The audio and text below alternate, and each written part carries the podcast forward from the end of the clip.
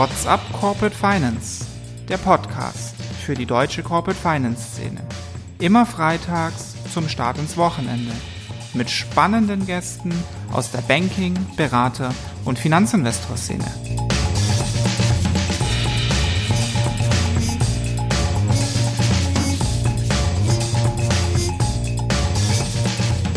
Hallo, herzlich willkommen. Mein Name ist Philipp Habdank und ich begrüße euch zu einem neuen Turnaround Tuesday. Erinnert ihr euch noch? 2020, Corona, Lockdown, Weltuntergangsstimmung. Zum Glück gab es ja den Staat, der mit milliardenschweren Hilfspaketen den wankenden oder ängstlichen Unternehmen unter die Arme gegriffen hat. Ein Teil davon waren Zuschüsse, also geschenktes Geld. Ein nicht unwesentlicher Teil der Hilfen waren aber Kredite und die müssen ja leider irgendwann zurückbezahlt werden. Durch den Krieg in der Ukraine und dem ganzen, ähm, der ganzen Unsicherheit, die damit jetzt einfach verbunden ist an den Märkten, hat sich die Lage an den Finanzierungsmärkten heute aber nicht unbedingt verbessert. Oder doch? Fragezeichen.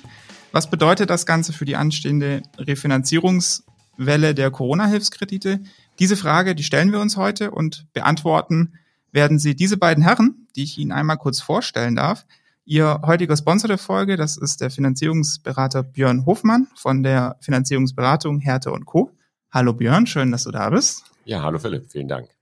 Und als Co-Gast begrüße ich noch den Leiter Fördermittel und Exportfinanzierung der IKB, Jens Fröhlich, der ist uns zugeschaltet. Hallo Jens. Hallo, schöne Grüße aus Düsseldorf. Das ist das Setting. Ich glaube, mit zum Thema Fördermittel haben wir mit dem Jens Fröhlich auf jeden Fall auch einen, der den ganzen Tag nichts anderes macht. Bin auch sehr gespannt auf deine bankenunabhängige Brille, die du dann jetzt mit reinbringst, Björn, auch wenn du selbst eine IKW-Vergangenheit hast. Aber die erste Frage, die geht, die geht an dich, Jens. Du bist seit, ich habe es nachgeguckt, 22 oder über 22 Jahren bei der IKW. Das ist A, ganz schön lang und äh, B, du hast ja auch dann wahrscheinlich schon einiges an Krise miterlebt. Gab es denn schon mal in deiner bisherigen Beobachtung eine Hilfsmittelflut oder ja, Hilfsmittelkreditflut, sage ich jetzt mal ein bisschen überspitzt, ähm, die mit Corona zu vergleichen ist? Also in der Tat hat es das schon gegeben. Ich selber habe jetzt nicht die kompletten 22 Jahre bei der IKB auf dem Thema Fördermittel verbracht, aber so ungefähr seit 2015 bin ich hauptberuflich auf dem Thema.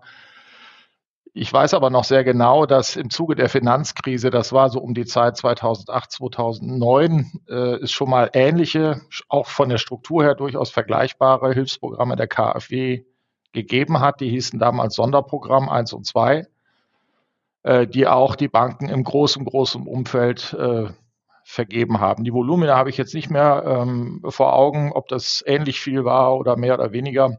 Im Zweifel war es eher weniger, aber es hatte auch eine signifikante Bedeutung in diesen Zeiten, die ja weniger für die Realwirtschaft als vielmehr für die Finanzwirtschaft sehr turbulent waren. Also insofern ist es nicht komplett neu. Björn, du hast das eine Krise als Berater gemacht und die erlebt und die Krisen davor als Banker. Fühlt sich anders an? Also man ist ein bisschen ähm, entspannter, ne? ähm, äh, im Sinne von, äh, man muss nicht äh, eigene Kreditengagements äh, hinterfragen, hätte man irgendwas kommen sehen. Nein, aber ähm, die Themenstellungen sind die gleichen und äh, macht natürlich Spaß auf der Beraterseite, ähm, äh, ich sag mal, meistens mit einem neuen Blatt Papier anfangen zu können. Ja, kann ich mir vorstellen. Wir wollen jetzt aber mal heute schwerpunktmäßig uns genau diese, wie eingangs gesagt, die Fördermittel ähm, angucken, also die Corona-Hilfskredite. Und da jetzt in dem ersten Schritt mal ein bisschen Bilanz ziehen und vielleicht mal zum Start, wie viel wurde denn da jetzt insgesamt an verschiedenen Programmen, weil da gab es ja mehrere Töpfe, was wurde da denn jetzt unterm Strich an ähm, Corona-Hilfskrediten beantragt, bewilligt, ausgezahlt? Was haben wir denn gerade für ein Volumen, was da draußen aussteht? Ja, ich habe die Zahlen mal nachgecheckt. Die KfW, die ja da der Hauptemittent äh, dieser Programme war, dürfen allerdings nicht vergessen, dass es auch von fast allen Landesförderinstituten noch vergleichbare Ergänzungsprogramme gibt, über die wir heute nicht alle reden können, äh, weist monatlich Zahlen aus. Und die Zahlen, die ich hier im Endeffekt ähm, beisteuern kann, sind jetzt die Zahlen per Oktober 2022. Äh, und die verstehen sich so, dass man da auf jeden Fall ähm, Tilgungen und Stornierungen, vor allen Dingen Stornierungen äh, von bereits gemachten Zusagen wieder abgezogen hat. Und äh, über die gesamten drei KfW-Programme, die hier im Zuge des Corona-Sonderprogramms relevant waren, wir kommen vielleicht noch darauf zu sprechen, haben wir knapp 55 äh, Milliarden Euro an Krediten, die im Moment zugesagt und vergeben sind und wahrscheinlich gerade auch als Kredit dann bei den Endkunden gelandet sind. Wie beschäftigt dich auf der Finanzierungsberater dieses Thema? Wie viel hast du da, ähm, oder hast du da auch irgendwas mit strukturiert, Björn? Wie war da deine Erfahrung? Also die KfW-Mittel sind aus unserer Sicht äh, äh, meistens ein Baustein, der irgendwo mit drin vorkommt. Es ist nicht das isolierte ähm, Hauptziel. Ähm, so sind wir auch nicht aufgestellt, dass wir sagen, ähm, wir haben jetzt einen ähm, äh, Spezialauftrag, ähm, Betrag X über die Fördermittelschiene ähm, äh, zu arrangieren. Für uns ist die Ausgangssituation in der Regel, das Unternehmen hat einen Gesamtfinanzierungsbedarf von X ja, und er stellt sich äh, da durch klassische Bankdarlehen, ähm, äh, oft in der Form einer Konsortialfinanzierung. Und dann hat man halt geguckt äh, in der Situation 2020, äh, was kann man noch ähm, äh, an, an weiteren Gläubigern, Finanzierern mit reinnehmen. Und da war das in der Tat ähm, glaube ich, ein sehr pragmatischer, schneller Weg, hier die KfW nicht nur als äh, klassisches Refinanzierungsinstitut mit an Bord zu nehmen, sondern auch mit ins Risiko. Wir kommen, glaube ich, gleich mal auf die beiden Programme. Ähm, und äh, ich sage mal, die Aufgabenstellung heute ist ja, ähm, nach dieser schnellen, fokussierten Lösung KfW rein, heute eine diversifizierte Finanzierungsstruktur. Und was passiert mit diesem einen Baustein, der da draußen ist? Man muss, du hast gesagt, ähm, ähm, muss jetzt irgendwann mal adressiert werden. Ähm, aber ja. Wie ist denn die KfW ähm, eingebaut in die bestehende Finanzierung? Haben die sich im Rang überall einfach davor gesetzt ähm, oder wie ist es in die bestehende Finanzierungsstruktur damals mit reingebaut worden? Also wir, was wir vorfinden, sind ja die beiden Hauptprogramme, ähm, äh, die für die ähm, äh, Mittelständler relevant waren, das ähm, jetzt nicht zu technisch werden, oder wir sprechen, das gibt es 37er und das 855er. So, das ist mal die erste Frage, wenn man als Berater hört, ich habe eine Unternehmenssituation, ich habe ein KfW-Mittel, immer, welches Programm habt ihr?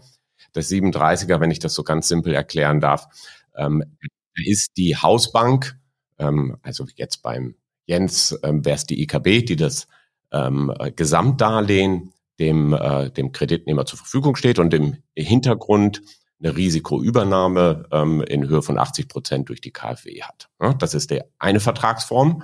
Da muss man gucken, wie man damit umgeht, wenn es Themen gibt ähm, in der Refinanzierung.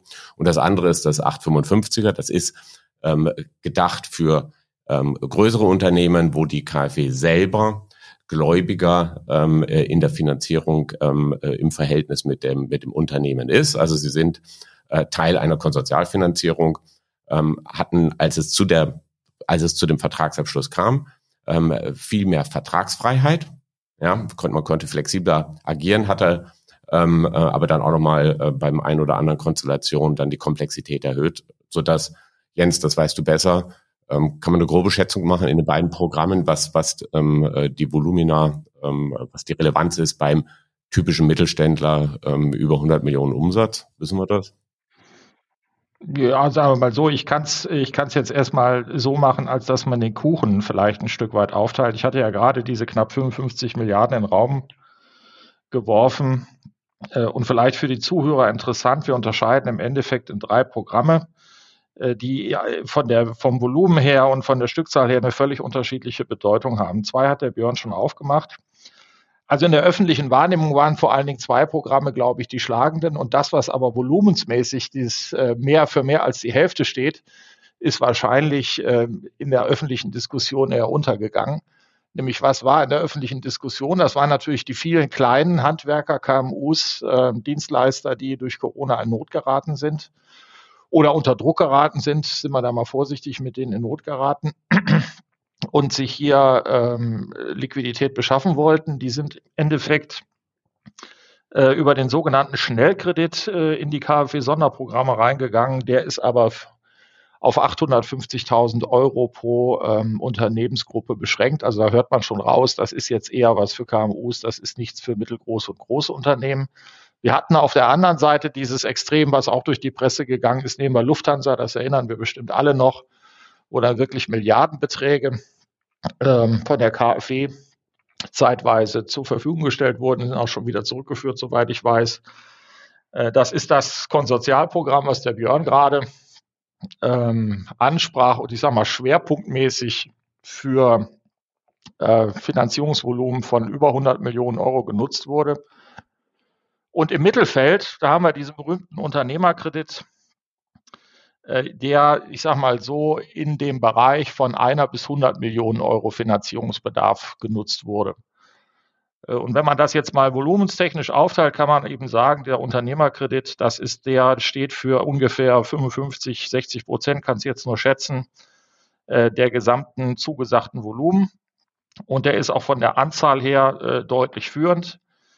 Ähm, an zweiter Stelle kommt dieser Konsortialkredit, der ungefähr für 8,5 Milliarden steht, wo es aber im Endeffekt äh, gerade mal 50 Fälle gab, die die KfW da wirklich umgesetzt hat. Also da hört man auch schon raus, äh, wenige, aber sehr große Fälle und zahlenmäßig natürlich vergleichsweise viel, aber im Gesamtvolumen äh, an letzter Stelle anteilsmäßig der sogenannte Schnellkredit, wo dann wirklich die kleinen Tickets ganz schnell gedruckt und ohne große Frage rausgespuckt wurden. Das muss man so ein bisschen im Kopf haben. Die Struktur ist da auch unterschiedlich. Björn hat es gerade schon ein bisschen gemacht, während bei dem Schnellkredit und beim Unternehmerkredit also das Thema Durchleitungsbank reicht durch, wird von der KfW RWA entlastend mit einer Haftungsfreistellung beglückt. Die Hauptrolle gespielt hat, war es bei dem ähm, 855er, dem sogenannten, der heißt auch so, äh, Sonderprogramm Direktbeteiligung an Konsortialfinanzierung, war da die Idee eine ganz andere, nämlich dass die KfW dahin geht, für betroffene Unternehmen äh, entweder einer Konsortial, einem Konsortialkreis beitritt oder diesen eben neu gründet äh, und dann eben durch ihre Partizipation ähm, risikoentlastend wirkt, aber eben keine Haftungsfreistellung für die übrigen Banken ähm, angeboten hat.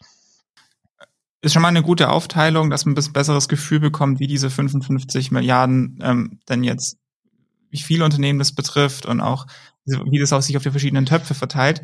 Ähm, ich glaube, das ist sehr hilfreich. Was mich jetzt noch mit Blick auf die Frage für den Podcast sehr interessiert, nämlich was für ein Refinanzierungsthema bekommen wir denn daraus?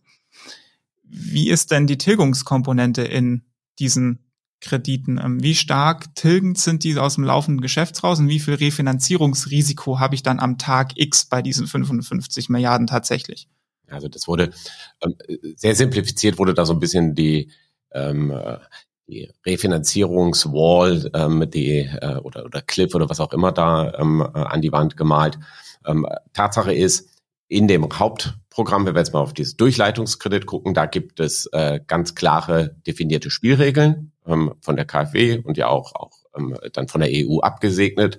Ähm, und da war das eine Element war maximal zwei Jahre tilgungsfrei und dann insgesamt sechs Jahre und dann auch äh, klare Spielregeln, wie runtergetilgt werden soll. So, jetzt haben wir ähm, gestartet, die frühesten irgendwann im März, April 20 gemacht. Das heißt in der Tat, ähm, wenn jemand das Maximale gemacht hat, dann fing er jetzt an, nach zwei Jahren, dass die ersten Tilgungsraten fällig wurden.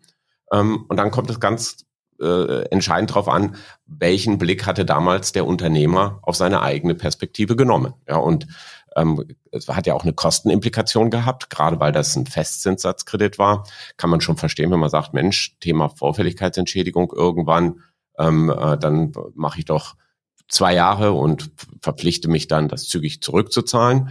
Ähm, was sehen wir in der Praxis? Klar, wer sich selber zu viel vorgenommen hat an Tilgung, ja, der hat dann Gesprächsbedarf, äh, weil er dann im Zweifel nicht ähm, äh, das Thema Ukraine ähm, äh, und, und, und gesehen hat.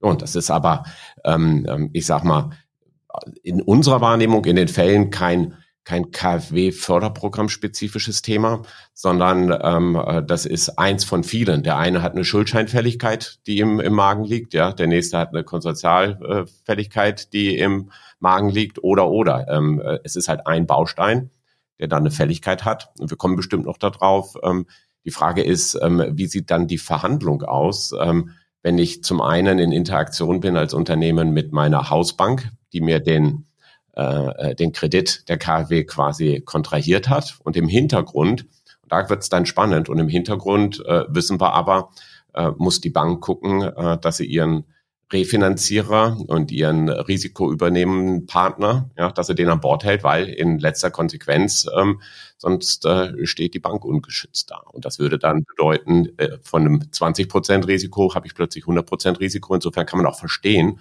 warum man da ganz akribisch hinguckt. Das macht die Verhandlungen ähm, äh, einen Tick komplexer. Also ich kann dem Björn nur beipflichten. Ähm, also grundsätzlich ist das Thema Anschlussfinanzierungsrisiko jetzt erstmal ein, äh, Thema, was man eigentlich unabhängig von diesen Corona-Sonderprogrammen ähm, zu diskutieren hat. Das ist eben nicht mehr so einfach wie vielleicht noch vor einem Jahr.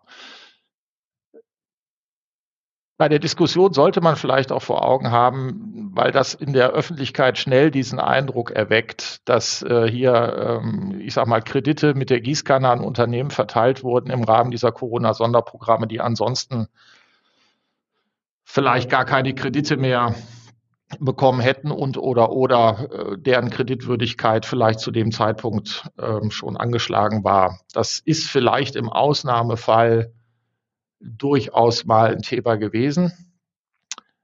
Äh, aber man darf nicht vergessen, äh, erstens war der Kredit damals kein Sonderangebot, also der war damals vergleichsweise teuer.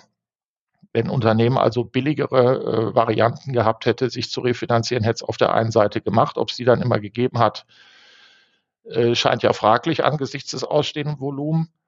Auf der anderen Seite, ähm, Björn hat es gerade im Nebensatz anklingen lassen, war und ist unverändert auch bei aktuellen Sonderprogrammen ja eine wesentliche Voraussetzung, dass das Unternehmen im weitesten Sinne kreditwürdig ist bei Antragstellung. Das heißt, Unternehmen, denen es ohnehin auch ohne Corona schon schlecht gegangen ist oder die sogenannte Unternehmen in Schwierigkeiten waren, äh, sind von der Antragstellung ausgeschlossen gewesen. Insofern kann man also sagen, wir haben jetzt nicht äh, mit diesen Corona-Programmen äh, Unternehmen am Leben erhalten, die ähm, die anderweitig oder vorher schon äh, große Probleme hatten. Äh, was man hingegen sagen muss, die, das, das Instrument, und dafür hat es sich meines Erachtens auch als geeignet erwiesen, hatte zwei Funktionen. Man darf diesen, diesen, diesen Paukenschlag im, um Ostern 2020 einfach nicht aus dem Augen vergessen, wo wir innerhalb von gefühlt maximal zwei Wochen die Welt auf den Kopf gestellt haben und wo es dann eben darum ging zu sagen, also Corona ist kein Thema für Deutschland. Auf einmal war es doch Björn will was los. Aber lass mich da aber nochmal äh, vielleicht zwei Punkte auf, aufgreifen. Also ähm, Thema relativ teuer. Ähm, deckt sich jetzt nicht unbedingt mit meiner Wahrnehmung. Klar, wenn ich vorher ein goldgerendertes ähm, Unternehmen war mit, mit äh, Konsortialkonditionen von unter einem Prozent und dann habe ich jetzt hier ein pauschales Pricing ähm, äh, von zwei Prozent, ähm, äh, da mag es die Fälle gegeben haben, äh, die das teuer empfanden. Aber äh, en gros ähm, äh, war ja jetzt, glaube ich, die die zwei Prozent ähm, nicht äh, äh, nicht extremst teuer. Ähm, äh, ich glaube, es war so insgesamt in der Konditionsgestaltung ähm, für die Banken auch auch äh, ganz ganz motivierend, die rauszugeben. Aber anderes Thema ähm, mit der mit dem Risiko. Ja, da war war die Hürde ähm, äh, gesetzt, es darf kein Unternehmen in der Krise gewesen sein, bevor man die Antragsberechnung hatte. Und meine Erfahrung war in der Tat, dass in dieser herausfordernden Phase, vor der die äh, auch die KfW ähm, plötzlich stand, ja, weg von einem Durchleitungskredit, ähm, äh, wo ich den, den Förderzweck gucke, ist der eingehalten und stelle ich Liquidität zur Verfügung, äh, dann alles eine Bonitätsprüfung machen zu müssen. Ähm, das hat extremst gut, finde ich, geklappt. Also es war erstaunlich, wie schnell, pragmatisch und und und das alles geklappt hat. Ähm, können gleich drüber sprechen, ähm, wie schnell und pragmatisch es jetzt klappt, wenn man Anpassungsbedarf hat mit den beiden Partnern. Ähm, du hast gar nicht nachgefragt, Philipp. Ähm, man könnte fast meinen, okay, da war die Corona-Krise. Äh, super, jetzt kommen die Fälligkeiten, jetzt haben wir Ukraine-Krise, da gibt es auch ein Programm, dann löse ich es doch ähm, einfach damit ab. Da meine Einschätzung, äh, funktioniert nicht. Ja, also erstmal sehen wir überhaupt gar keinen richtigen Impact von dem Ukraine-Hilfsprogramm. Zur Refinanzierung ähm, sehe ich es auch nicht. Also das ähm, äh, ist zumindest eine Frage, die uns immer äh, gestellt wird. Ja, dann kann ich doch das eine Programm mit dem anderen ablösen und fertig ist es. Keine Ahnung, Jens, gibt es die Fälle? Wahrscheinlich äh, überhaupt nicht, oder? Also ich sage mal so, in Summe kann man sagen, dieses Corona-Sonderprogramm ist bis 30.06.2022 gelaufen und ab dem 1.07. gab es dann das neue Sonderprogramm UBA, Ukraine, Belarus, Russland, also dieses Sonderprogramm gleicher Strickart, wenn man so will, nur mit einem anderen äh, Zielsetzung, nämlich Unternehmen, die von der ähm, Ukraine-Kriegssituation betroffen sind, zu helfen. Theoretisch könnte man tatsächlich vermuten, ja, äh, ich kann jetzt äh, so gesehen äh, sehr leicht von dem einen ins andere Programm gehen Äh, de facto müssen wir sehen, passieren tut das in der Praxis so gut wie gar nicht. Und dafür gibt es zwei Indikatoren. Also das erste ist, ich habe mir auch mal die Zahlen rausgesucht ähm, zu diesem laufenden OBR-Sonderprogramm. Da reden wir jetzt über Zusagen, die die KfW gemacht hat, in Summe von rund 100 Millionen. Das ist also, wir haben gerade die 55 Milliarden über, über zwei Jahre gehört. Das ist also de facto gar nichts. Ja, also das im Moment läuft das noch nicht. Ob das vielleicht 2023 ein anderes Spiel wird, das bleibt abzuwarten. Aber per heute ist dieses Sonderprogramm äh, praktisch kein Thema. Und der Björn hat es gesagt, äh, wenn wir jetzt tatsächlich ein notleidendes Unternehmen hätten, was sagt, ich möchte jetzt von Corona in dieses Sonderprogramm OBR wechseln, dann haben wir ganz de facto die Schwierigkeit, dass wir der KfW gegenüber bestätigen müssen, äh, dass das Unternehmen dann zum Zeitpunkt 31.12.21 noch kein sogenanntes Unternehmen in Schwierigkeiten war. Und die Definition für Unternehmen in Schwierigkeiten, die sind ziemlich weitgehend. Also da reden wir jetzt nicht nur wirklich über insolvenznahe Unternehmen, das kann auch im Einzelfall sich deutlich weiter erstrecken. Äh, will also sagen, wenn ein Unternehmen jetzt meinetwegen sich noch fürs Corona-Programm qualifiziert hat, dann jetzt aber richtig, äh, sagen wir mal, erwischt wurde, um es, um es ein bisschen plattdeutsch zu sagen, jetzt denkt, es könnte sich äh, so gesehen über das äh, UBR-Sonderprogramm behelfen, dann wird das rein technisch aufgrund dieses Ausschlusses Unternehmens in Schwierigkeiten nicht funktionieren. Das ist de facto kein Thema. Ja, okay, verstehe ich.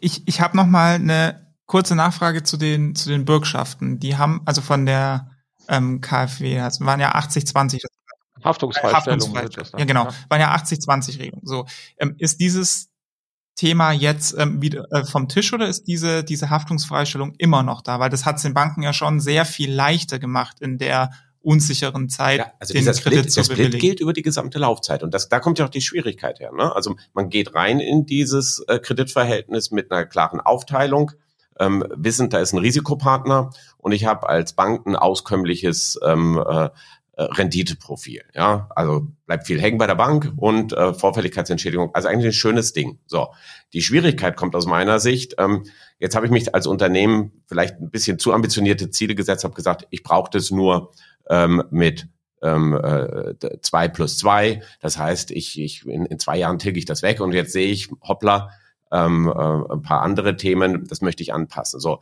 da muss ich, muss ich halt ähm, reden mit meiner Hausbank. Jetzt müsste ich erstmal mit der IKB sprechen, mit dem Jens, was, was möchte die Bank mit ihrer Risikoposition und dann im Hintergrund nochmal mit der äh, KfW, dass sie das alles mitträgt, damit die Garantie erhalten bleibt.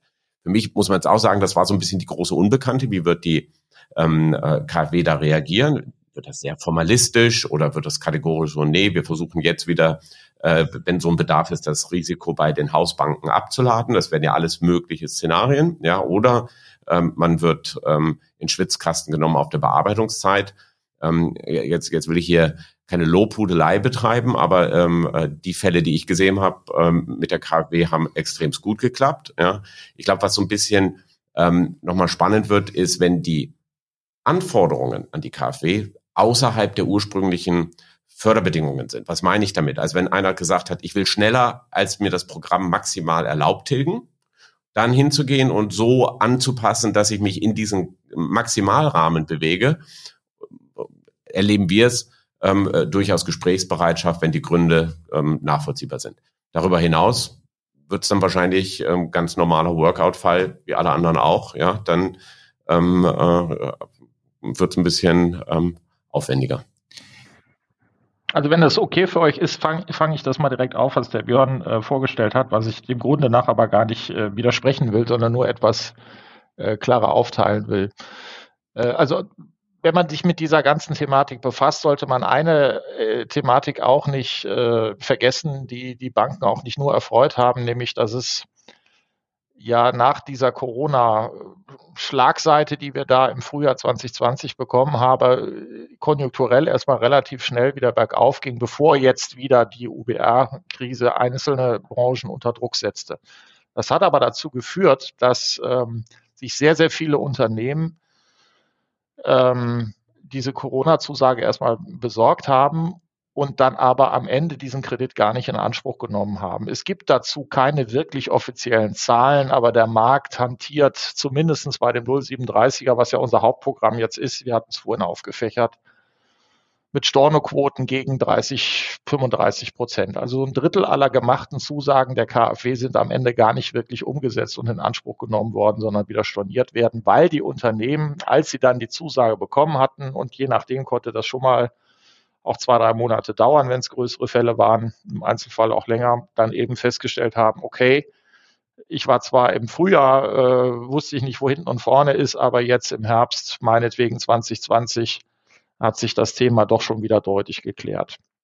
Und was die Anschlussfragen angeht, ähm, wie kann man die Dinger gestalten? Das hängt halt auch enorm davon ab, in welcher Variante man ist. In der 855er, da kann man theoretisch auch variable Darlehen gemacht haben. Die kann ich natürlich auch außerplanmäßig tilgen. Äh, ohne VFE. Das 0730er, was jetzt so unser Flagship ist, was wir vielleicht mal in den Mittelpunkt stellen, ist ein Festsatzkredit. Den kann ich natürlich auch zu jedem Zeitpunkt zurückführen, äh, muss dann aber Vorfälligkeitsentschädigung bezahlen. Ähm, das ist aber bei Förderkrediten jetzt nichts Unübliches und bringt in den Regel einen Kunden, der das möchte, auch nicht um. Ähm, die anderen Fälle, wo man sagt, na ja, das Unternehmen ist jetzt tatsächlich vielleicht äh, während der Laufzeit dieses Darlehens doch noch weiter in Schwierigkeiten geraten, als wir das anfänglich äh, erwartet haben, sei es jetzt durch Corona oder sei es durch die Nachfolgekrise, die wir jetzt im Moment äh, bedauern. Ähm, da kommt man bei der KfW dann in den sogenannten Workout. Und das sind unsere Erfahrungen eigentlich un, uneingeschränkt positiv. Die KfW macht natürlich äh, nicht jeden Unsinn mit und sie muss da auch agieren, wie die Regulatorik das vorschreibt äh, und nach wirtschaftlichem Sinn und Verstand. Aber wenn man sagt, das Unternehmen ist dann tatsächlich äh, in einer besonderen Situation, äh, dann ist die KfW grundsätzlich auch bereit, hier sehr individuelle Maßnahmen äh, zu ergreifen und, und spielt da mit erwartet allerdings von den existierenden Hausbanken auch einen Beitrag. Also die KfW möchte sich nie in einer Rolle sehen, wo sie die einzige ist, die im Endeffekt hier, ich sag mal, Opfer bringt oder Sonderleistungen. Äh, bringt. Das sind die klassischen Schwierigen, ne? wie in jeder Restrukturierung, wo ähm, es für, für den einen oder anderen ähm, äh, Mittelständler vielleicht ähm, erhellend ist, ähm, äh, wie anders jetzt eine Bank denkt, wenn das Obligo ähm, äh, rück, äh, rückgarantiert ist. Also Haftübernahme ist schon klar äh, begrifflich, aber es gibt ja auch noch andere Bürgschaften äh, in allen möglichen Programmen. Was meine ich damit? Wenn ich ein äh, Thema habe mit meiner Finanzierung, ich habe 100 ausstehend ähm, und habe das mit mit vier Banken, jeder 25, ja, dann haben diese Banken, wenn es ihr eigenes Risiko ist, ein Interesse, eine Lösung für die 100 zu finden. Ja, wenn aber ein Großteil dieses Volumens rückappelliert ist und kommt zu einer natürlichen Fälligkeit, und da muss man über Anschlussfinanzierung gucken, äh, dann ist es natürlich äh, in dem Moment, äh, egal was man macht, wenn kein auffangendes Programm zur Verfügung steht, das haben wir ja gerade gelernt, muss das Obligo der Bank erhöht werden. Und das in dem jetzigen Umfeld. Und das ist halt die spannende Frage. Ja? Also wenn wir die vollen 100 gemacht hätten in dem Programm, wieder die vier Banken, de facto ähm, äh, hatte jeder nur einen Bruchteil an Risiko und muss jetzt von 5 auf 25 hochgehen. Ja, und das ist, äh, äh glaube ich, noch nicht von allen ähm, verdaut, warum plötzlich der Banker, der die ganze Zeit immer gesagt hat, ich habe dir gerne die 25 gegeben, ähm, warum er jetzt sagt, ja, dann behalt's doch einfach bei. Nee, es ist de facto eine äh, signifikante Engagementsausweitung für den. Mhm. Ja. Also man kann es auch mal umdrehen. Wir haben da, wir haben gerade ganz am Anfang über das Thema, was kostete der denn der Kredit äh, gemacht. Aus damaliger Sicht, sagen wir mal, war es kein Sonderangebot. Es war jetzt vielleicht auch nicht völlig aus dem Markt. Aber Kunden, die das Sonderprogramm nicht gebraucht haben, die haben sich für vergleichbare Strukturen auch bei einer KfW dann eben ohne diese Haftungsfreistellung äh, deutlich günstiger refinanzieren können. Wenn jetzt ein Unternehmen diese laufende Tranche noch hat äh, und es stören sie die Nebenbedingungen, die es dafür gibt, nicht weiter, da gibt es ja so Themen wie Dividendenausschüttung etc. pp dann ist aus heutiger Sicht eigentlich auch der, äh, dieses Paket Sonderprogramm eigentlich sogar relativ günstig. Also die Anschlussfinanzierung, die wird wahrscheinlich eher teurer werden als äh, der, das Fortlaufen lassen dieser Finanzierung. Also wer jetzt gerade noch einen KfW-Kredit, ähm, Corona-Hilfskredit laufen hat, die Fälligkeit so gewählt hat, dass es noch ein bisschen weiter am Horizont ist, auf gar keinen Fall refinanzieren, weil das würde auf gar keinen Fall zu den Konditionen gehen, wie ich sie damals bekommen habe.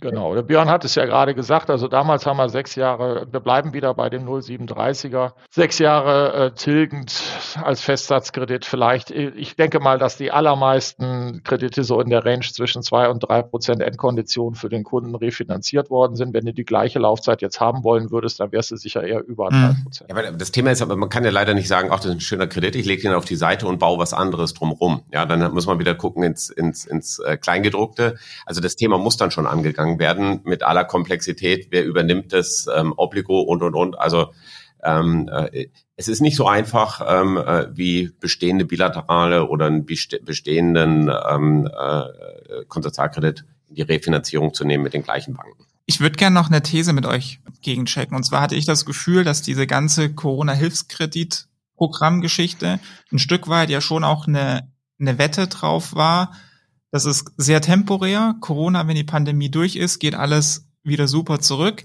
Das Marktumfeld wird in Zukunft besser sein als heute. Durch die ähm, Staatshilfe kaufen wir uns ein bisschen Zeit und dann können sich die Unternehmen, wenn Corona durch ist, wieder ordentlich und sauber zu guten Konditionen am Kapitalmarkt, Bankenmarkt, wo auch Schuldschein, wo auch immer refinanzieren. Da hat ja niemand mit dem Krieg gerechnet und der Situation, die wir jetzt haben. Die Märkte, wäre so meine These, waren jetzt dieses Jahr eher noch unruhiger und schlechter als was in Corona. Geht da diese Wette nicht auf? Ich weiß, weiß also äh, der Kurzfristigkeit widerspreche ich schon mal. Das zeigen ja die Laufzeiten. Also wenn ich wenn ich als als als ähm, äh, als Staat, als als derjenige, der gesagt hat, ich habe hier akuten schnellen Handlungsbedarf und wenn ich dann aber einen äh, Blick nehme auf sechs Jahre, dann ähm, hat man ja schon mal gezeigt, dass man dort äh, äh, bereit ist, sehr lange ähm, äh, Komfort zu geben. Ja ähm, mit Hindsight, hinterher ist man immer schlauer, kann man natürlich sagen, warum hat man nicht die, die gute Zeit genutzt, als es schnelle Recovery war, ähm, äh, das wieder ähm, abzulösen und zu refinanzieren. Ja, ähm, gibt es immer viele Gründe, äh, ist egal. Äh, da war eine Chance, einige haben es gemacht. Ähm, Jens, du hast es gesagt, ähm, äh, viele haben es gar nicht erst in Anspruch genommen, haben also den Punkt so lang wie möglich hinausgezögert, haben das Commitment genommen, ähm, waren versichert, hatten da keine Kosten dahinter stehen und die Rechnung kam mir dann, wenn ich es wenn ich's ziehe. Dann habe ich mich eingeloggt über die gesamte Laufzeit. So, ähm, aber die, die jetzt drin sind, ja klar, das ähm, hat keiner gesehen. Ähm, man hat so ein bisschen ähm, äh, halt immer das Risiko, wenn ich mit meiner Refinanzierung in einen Zeitpunkt reinkomme, wo ich eine Rezession habe oder irgendwas anderes, ähm, äh, dann habe ich ein Problem. Deshalb äh, jeder jeder vernünftige CFO fängt ähm, äh, ein Jahr plus X vor einer Fälligkeit an, sich dem Thema anzunehmen. Und äh, wenn jetzt große Fälligkeiten kommen in dem KfW plus andere, dann äh, ist es ein schwierigeres Marktumfeld als vor einem Jahr. Also man muss da sicher noch ergänzen, dass eine KfW auch peinlich darauf geachtet hat, dass sie zumindestens, ich sag mal, 99,9 Prozent der Fälle, die wir hier diskutieren, äh, nicht der maßgebliche Kreditgeber war. Äh, also da gab es auch Nebenbedingungen, äh, je nach Programm, aber nehmen wir jetzt auch hier wieder die beiden Kernprogramme, über die wir reden für die größeren Unternehmen. Mehr als 25 Prozent der Gesamtverschuldung ähm, ähm, hat eine KfW regelmäßig durch diese Corona-Sonderprogramme nicht ähm, gedeckt. Das ist ein Deckel gewesen und da gab es auch ganz witzige Konstellationen. Also witzig ist eigentlich eher traurig. Ich kann mich erinnern an einen Fall.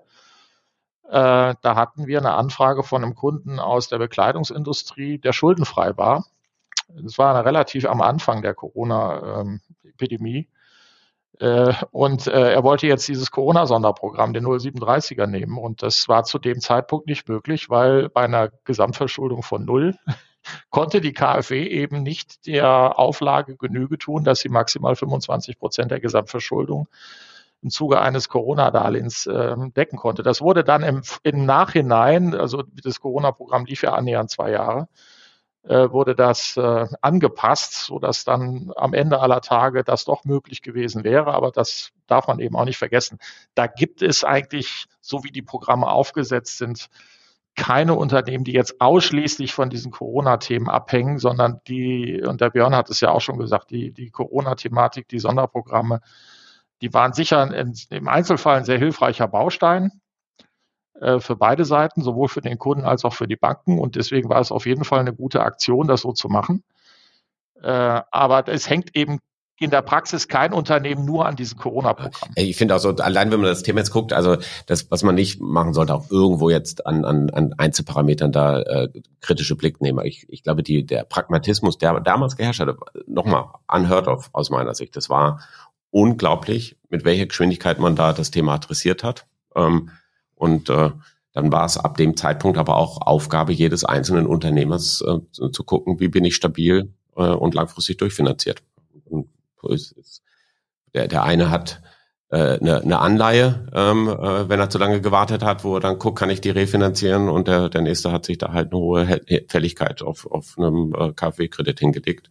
Sind dann beides äh, Frage des äh, Timings. Auf wen kommt es denn bei der Refinanzierung von den KfW-Krediten eurer Meinung nach am meisten an? Ist es eher eine eher auf den Bankenmarkt, auf den Kapitalmarkt, Schuldscheinmarkt, Debt Funds? Der Bankenmarkt. Also ja. wenn wir jetzt wieder die Simplifizierung machen, wir reden über das 37er-Programm. Ähm, der klassische Kunde ähm, äh, zumindest wie ihn sehen, weiß nicht, hat zwischen 100, 400, 500 Millionen Verschuldung, hat seinen Bankenkreis, hat gesehen, oh, da kommt ein Thema und dann nehme ich halt 25 oder 100 Millionen äh, im Maximum in dem KfW-Programm. So, und dann ähm, wird, er, wird er jetzt wieder mit seinen Banken sprechen, wie er den Baustein aufhängt, plus das andere, wie er das sauber refinanziert. Ja, also kann ich nur bestätigen, Grundsätzlich steht dem Unternehmen natürlich jede Form, äh, die ihm zugänglich ist, frei.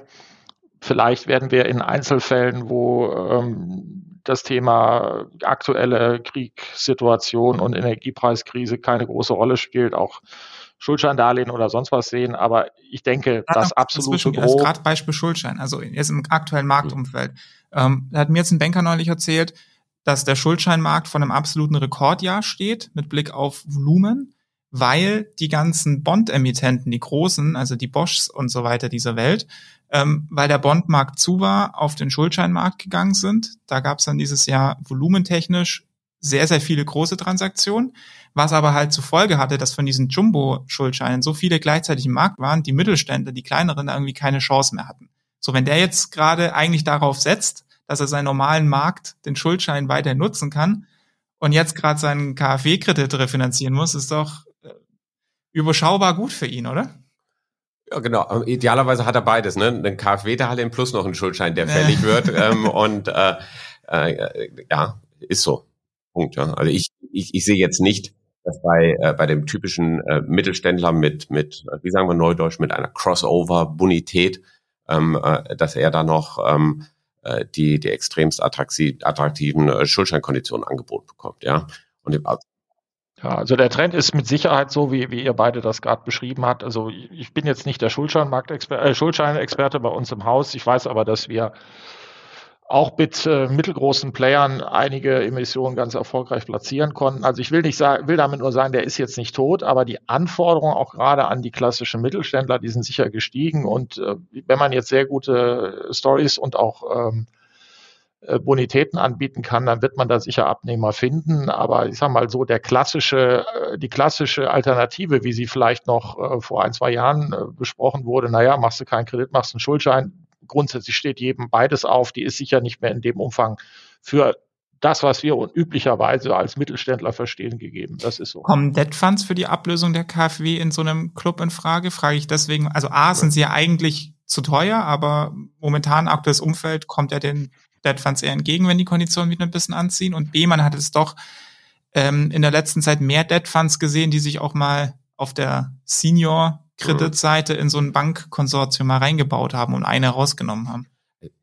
Ich glaube, man kann es fast schon gesonderten Podcast wieder machen und, und äh, zum Teil äh, wurde es ja auch schon äh, diskutiert. Der, der Verwendungszweck der Mittel hier die Refinanzierung der KfW, das ist jetzt erstmal unerheblich für den Debtfonds. Nimm, nimm äh, KfW, ersetzt es durch Schuldscheindarlehen oder oder. Ja, ähm, äh, natürlich ähm, werden die äh, in allen diesen Themen angefragt werden und dann ist es ein ganz, ganz mittlerweile ganz, ganz breiter Markt mit unterschiedlichen Schwerpunkten.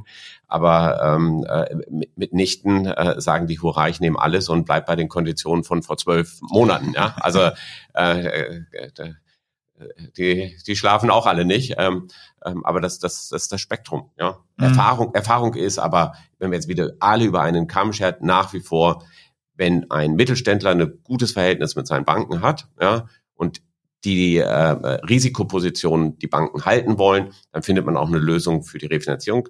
Was mhm. ich skizziert hatte, ist dieser Extremfall, wenn ich einen hohen Anteil habe verbirgt und muss de facto mein Netto-Obligo massiv nach oben fahren. Das passt im Zweifel nicht zu der ähm, äh, Bonitätsverschlechterung, die im schlimmsten Fall gerade der Kunde erfahren hat in den Bankensystemen. Ja, dann habe ich schon wieder notenabhängige Maximallimite, die ich möchte.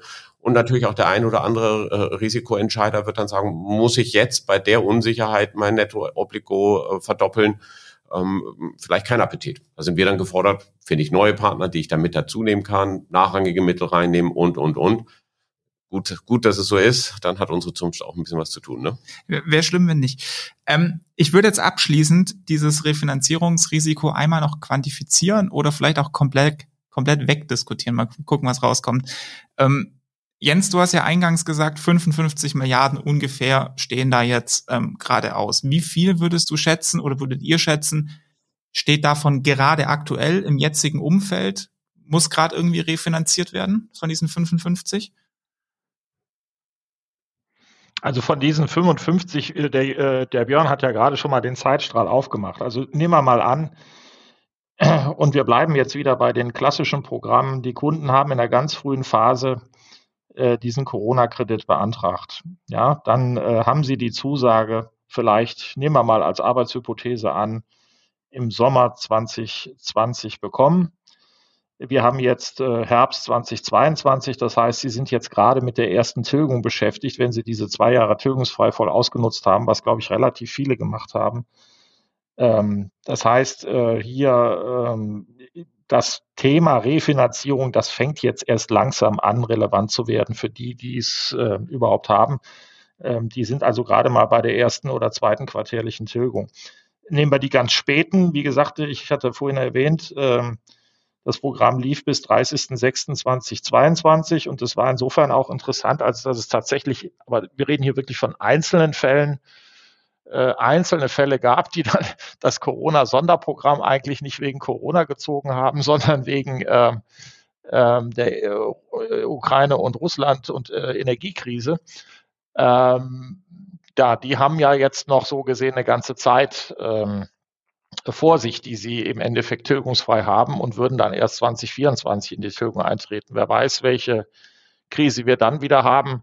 Vielleicht reden wir über neue, vielleicht äh, haben wir die Krisen dann auch überwunden, das wissen wir jetzt nicht. Aber noch ist das Thema Refinanzierung aufgrund dieser technischen Komponente ein kleines Thema ähm, und wird sich jetzt erst in den nächsten Jahren entwickeln. Und da wird es natürlich spannend. Wir erwarten ja alle für 2023 eine eher verhaltene Konjunkturentwicklung, äh, wie sich 2023 im Endeffekt ähm, zeigt. Ja, und da wird dann auch, glaube ich, erst ähm, äh, wirklich nachvollziehbar, wie groß wird der Anteil derjenigen Unternehmen sein, die dann vielleicht doch ähm, im, im, im kredittechnischen Sinne notleidend sind oder eben den Tilgungsdienst nicht so planmäßig antreten können, wie es gedacht war äh, oder eben nicht. Noch ist das Thema wirklich klein. Ich, ich glaube, aus unserer äh, Sicht. Meine, meine Einschätzung ist, wir haben nicht äh, vorrangig eine Liquiditätsfrage, also sprich die Fälligkeit und habe ich das Geld. Ähm, viel spannender im Augenblick ist, ähm, Vertragsbrüche. Ne? Also ich meine, es ist ja nicht so, dass diese ähm, äh, Corona-Kredite blanko gegeben wurden äh, mit einem Rückzahlungsdatum und dann guckt man, sondern da sind klassische Vertragsbedingungen dahinter. Da sind Financial Covenants dahinter, da sind Auflagen, was die Möglichkeit zum Stellen von Sicherheiten sind und, und, und. Wenn ich also in meiner Gesamtgemengelage vielleicht ein Financial Covenant breche oder ich möchte jetzt von einer alten Blanko-Finanzierung in Baustein gehen, der besichert ist, dann komme ich immer wieder an Berührungspunkte, wo ich mit nicht der, der Hausbank, sondern halt auch mit dem Refinanzierer dahinter dran sprechen muss. Äh, und das ist das, was, glaube ich, jetzt auf der äh, vermehrt auf der Tagesordnung sein wird. Mhm. Dann, dann wird es, glaube ich, auch nochmal spannend. Äh, beneide ich die Kollegen da in der KfW nicht. Ähm, das ist dann äh, nochmal eine ganze Menge an Arbeit, weil wieder zwei Parteien eine, eine Kreditmeinung sich bilden müssen. Die Haus, mhm. Hausbank und die KfW. Ja, mindestens zwei Parteien. Viele sind ja auch mit, mit mehreren Bankenpartnern. Das war ja eigentlich das Modell. Also Björn hat es gerade gesagt, es waren ja regelmäßig auch Zusagen über 100 Millionen. Das ist aber in den seltensten Fällen, dass eine Bank dann wirklich die 100 Millionen alleine gemacht haben, hat, sondern äh, drei oder vier Hausbanken sich das geteilt haben. Auch das hat äh, nicht nur ökonomische Gründe oder Risikogründe, sondern weil das eben auch äh, mit dem Gleichstellungsgrundsatz und ich sage mal so der Gruppenverhaftung der bestehenden Hausbanken für diese Unternehmen, die das Programm verlangt hat, gar nicht anders ging. Ähm, die KfW hat halt sehr viel Wert darauf gelegt, dass sie zu dem Zeitpunkt, wo sie äh, dem kreditgebenden Banken hinzugetreten ist, äh, direkt oder indirekt, dass sie da gleich behandelt ist also im Gleichrang steht. Im Zweifel mussten da die Hausbanken auch Zugeständnisse machen. Wenn jetzt neue Darlehen gegeben werden, ähm, ist auf jeden Fall die KfW einzubinden. Das ist ganz klar. Ob man, wenn man jetzt zum Beispiel künftige äh, Darlehen besichert, die KfW dann nachträglich noch mitbesichern muss, das glaube ich eher nicht. Äh, ist aber auf jeden Fall eine Verhandlungssache. Äh, umgekehrt, wenn man jetzt sagt, das wird allerdings jetzt pragmatisch eher nicht so häufig passieren, damals waren alle besichert, jetzt will ich unbesichert refinanzieren, und vielleicht möchte ich sogar, dass die bestehenden Sicherheitengeber Sicherheiten freigeben. Das wird sicher eher eine schwierige Diskussion werden. Sehr theoretisch wahrscheinlich. sehr theoretisch, ja. Deswegen seid. Also das brauchen wir, glaube ich, nicht vertiefen, weil das ist sehr und, theoretisch. Und ich verweise an der Stelle zu dem Thema, worum wird gerade diskutiert und gestritten in Kreditverträgen. Da haben wir auch eine Folge gerade dazu gemacht. Da gerne auch noch mal reinhören.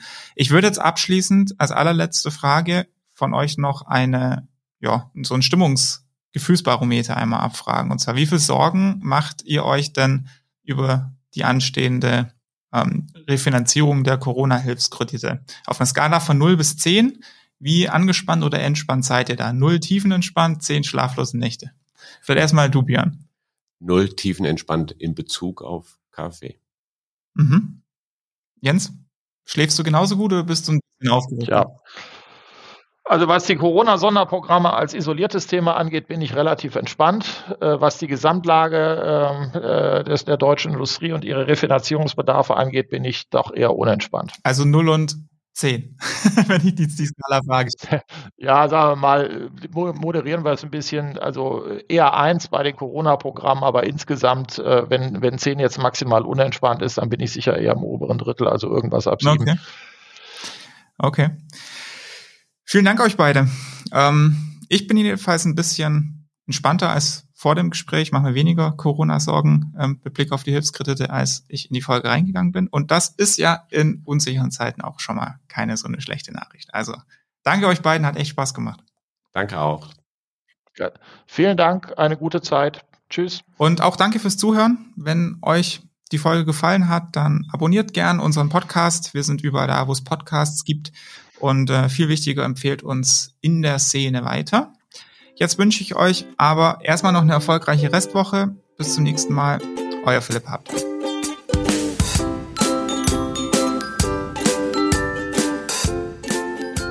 Redaktion und Host Philipp Habdank. Musik What's the Angle und What a Wonderful Day von Shane Ivers. www.silvermansound.com